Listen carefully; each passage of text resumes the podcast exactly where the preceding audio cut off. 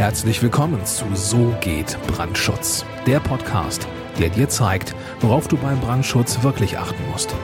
Denn es reicht, dass du Feuer und Flamme für dein Projekt bist. Und hier ist der Mann, der dich vor teuren Schäden bewahren kann, Joachim Müller. Herzlich willkommen zu So geht Brandschutz. Ich bin Joachim Müller, Prüfsachverständiger für Brandschutz und du schaust dir das vierte Video aus der Reihe Brandschutz und Bestandsschutz an, beziehungsweise du hörst die vierte Podcast-Episode dazu.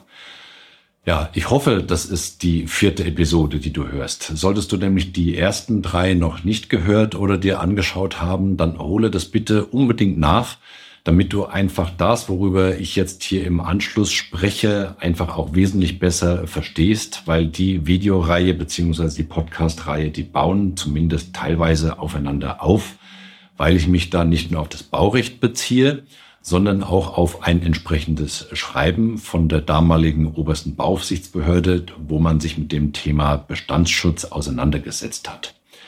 Dieses Mal, also in dieser Episode, will ich auf einen ganz besonderen Punkt nochmal eingehen, der sich mit dem Thema Bestandsschutz auseinandersetzt. Und hier muss ich dann auch mal wieder kurz deine Geduld bemühen, weil ich das Ganze vorlesen muss, weil es halt einfach sich so als Freitext freigesprochen ganz am Anfang nicht so einfach eindeutig erklären lässt. Also, ich fange jetzt mal an und die einzelnen Punkte, die erkläre ich dann im Anschluss. Da heißt es in diesem Schreiben, das du unten in der Videobeschreibung auf YouTube auch verlinkt findest, dort heißt es, ist eine bauliche Anlage bestandsgeschützt, können Anforderungen nur gestellt werden, wenn und soweit das zur Abwehr erheblicher Gefahren für Leben und Gesundheit notwendig ist. Für die Feststellung, dass eine erhebliche Gefahr vorliegt, wird es immer einer Beurteilung der konkreten Situation vor Ort bedürfen. Und jetzt kommt das Beispiel. Beispielhaft ist von einer erheblichen Gefahr in Bezug auf den Brandschutz unter anderem dann auszugehen, wenn die nach Artikel 31 Absatz 1 Bayerische Bauordnung für die Nutzungseinheit mit Aufenthaltsräumen regelmäßig geforderten zwei unabhängigen Rettungswege überhaupt nicht vorhanden sind oder wenn nur ein Rettungsweg vorhanden ist und diese mit Mängeln behaftet ist, die im Brandfall mit ausreichend großer Wahrscheinlichkeit zur vorzeitigen Unbenutzbarkeit führen. Also ich finde, das ist wirklich ein sehr, sehr, sehr griffiges Beispiel, weil die Gefahr für Leben und Gesundheit hängt im Brandfall natürlich davon ab, dass die Menschen, die das Gebäude benutzen, aus dem Gebäude dann im Brandfall auch wirklich rauskommen. Dazu gibt es im Baurecht für Nutzungseinheiten mit Aufenthaltsräumen einfach die Forderung, dass es zwei voneinander unabhängige Rettungswege geben muss. Also entweder zwei notwendige Treppen in zwei notwendigen Treppenräumen oder eben einen notwendigen Treppenraum und eine anleitbare Stelle, wo man also als Nutzer über die Rettungsgeräte der Feuerwehr rausgeholt werden kann oder halt für Hochhäuser dann der Sicherheitstreppenraum, der quasi beide Rettungswege in sich vereint, weil er qualitativ einfach so hochwertig ist. Und sollte diese Anforderung jetzt nicht erfüllt sein, also die zwei Rettungswege sind überhaupt nicht vorhanden, so wie es hier heißt, oder es ist nur ein Rettungsweg vorhanden und der hat dermaßen gravierende Mängel, dass im Brandfall mit hinreichend großer Wahrscheinlichkeit davon auszugehen ist, dass er unbenutzbar wird, dann ist von erheblicher Gefahr für Leben und Gesundheit auszugehen. Und dann hat man natürlich auch als Bauherr eine vermeintlicherweise bestandsgeschützten Immobilie das Problem, oder was heißt das Problem? Die untere Bauaufsichtsbehörde hat einfach die Möglichkeit, bei Gebäuden, die dermaßen gefährlich sind, auch dann Maßnahmen zu verlangen, wenn die Immobilie bestandsgeschützt ist. Also wirklich nochmal, um es zu, um's zu verdeutlichen oder nochmal kurz Revue passieren zu lassen. Es gibt ja mehrere Möglichkeiten, wann man den Bestandsschutz verliert. Und der Bestandsschutz an sich ist grundsätzlich mal dazu da, dass ein Gebäude, das ordnungsgemäß errichtet wurde, nicht nur, weil sich die Gesetzeslage im Laufe der Zeit ändert, permanent nachgeführt werden muss hinsichtlich, hinsichtlich der brandschutztechnischen Ausführung. Sollte jetzt eine bestandsgeschützte Immobilie aber trotzdem solche Defizite haben, aus welchen Gründen auch immer das entstehen kann, dass eben das passiert, was ich jetzt hier genannt habe, also es sind keine Rettungswege da oder es ist nur ein Rettungsweg da, der mit so großen Defiziten behaftet ist, dass im Brandfall wirklich davon ausgegangen werden muss, äh, dass der Rettungsweg nicht mehr benutzbar ist dann hat die Bauaufsicht tatsächlich das Recht, auch bei bestandsgeschützten Gebäuden eine Nachbesserung zu verlangen. Wichtig ist, und deswegen an dieser Stelle äh, ist dieses Schreiben auch so wichtig, also lies es bitte diesen entsprechenden Passus, wenn du hier mit dem Bestandsschutz zu tun hast, auch nochmal in Ruhe nach. Da heißt es, dass es können Anforderungen in Klammern nur gestellt werden, Komma, wenn und dann wieder in Klammern und soweit dass zur Abwehr erhebliche Gefahren für Leben und Gesundheit notwendig ist. Das heißt also nicht, dass nur weil an einer Stelle der Bestandsschutz nicht mehr gilt, weil da eine besondere Gefährdung vorliegt, dass das komplette Gebäude jetzt den Bestandsschutz verloren hat und dass das komplette Gebäude dem aktuellen Baurecht entsprechend angepasst werden muss. Deswegen heißt es hier auch nur und in Klammern und soweit das zur Abwehr erhebliche Gefahren für Leben und Gesundheit notwendig ist. Und das ist halt einfach ein ganz wichtiger Punkt, den man beim Schreiben eines Brandschutznachweises und auch beim Prüfen eines Brandschutznachweises einfach berücksichtigen muss, damit man einfach mit einer bestandsgeschützten Immobilie auch wirklich zielgerichtet umgehen kann. Ich habe ja auch schon ein entsprechendes Video zum Thema Denkmalschutz und Brandschutz. Also ich habe es entweder schon veröffentlicht oder es wird noch veröffentlicht. Also falls es noch nicht veröffentlicht ist, hiermit ist es angekündigt, gedreht ist es nämlich schon.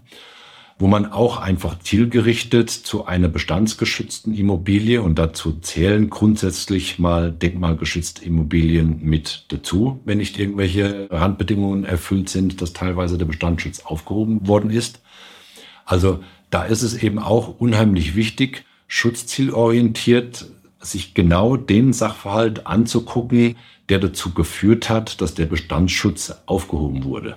Und dazu braucht man halt einfach einen qualifizierten Brandschutznachweisersteller, der sich diese Situation dann auch schutzzielorientiert anguckt und der nicht nach dem Gießkannenprinzip einfach komplett das aktuelle Baurecht versucht, über diese Bestandsimmobilie drüber zu stülpen und den Bestandsschutz argumentativ quasi außer Kraft zu setzen und zu sagen, jetzt haben wir hier einen Punkt gefunden, der den Bestandsschutz außer Kraft gesetzt hat und deswegen ist die gesamte Immobilie jetzt hat den Bestandsschutz verloren. Es gibt Situationen, da kann das so sein, aber es muss nicht zwingend so sein. Deswegen heißt es auch hier eindeutig in diesem Schreiben von der obersten Bauaufsichtsbehörde, zumindest hieß sie damals so, dass für die Feststellung, dass eine erhebliche Gefahr vorliegt, immer die Beurteilung einer konkreten Situation vor Ort erforderlich ist. Und deswegen ist dieses Schreiben meiner Auffassung nach auch als Klärung zu diesem Thema Bestandsschutz unheimlich wichtig.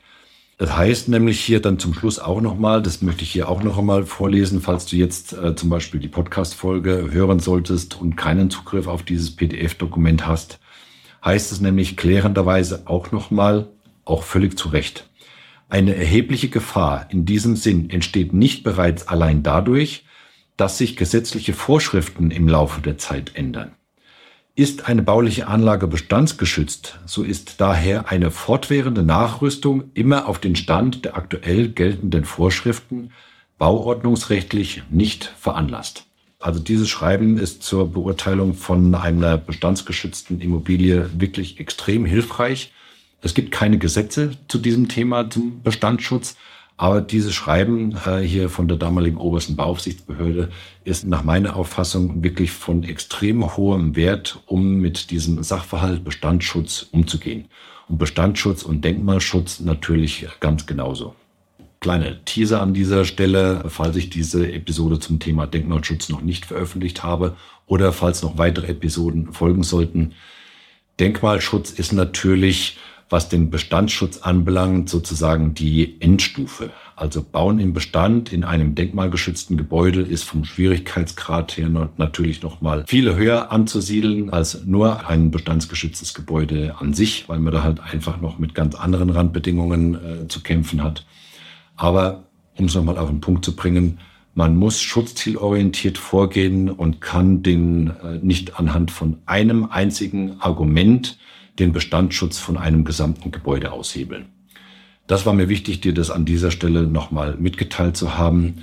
Ich hoffe, dir hat dieses Video, diese Teil 4 dieses Videos Bestandsschutz und Brandschutz gefallen und weitergeholfen.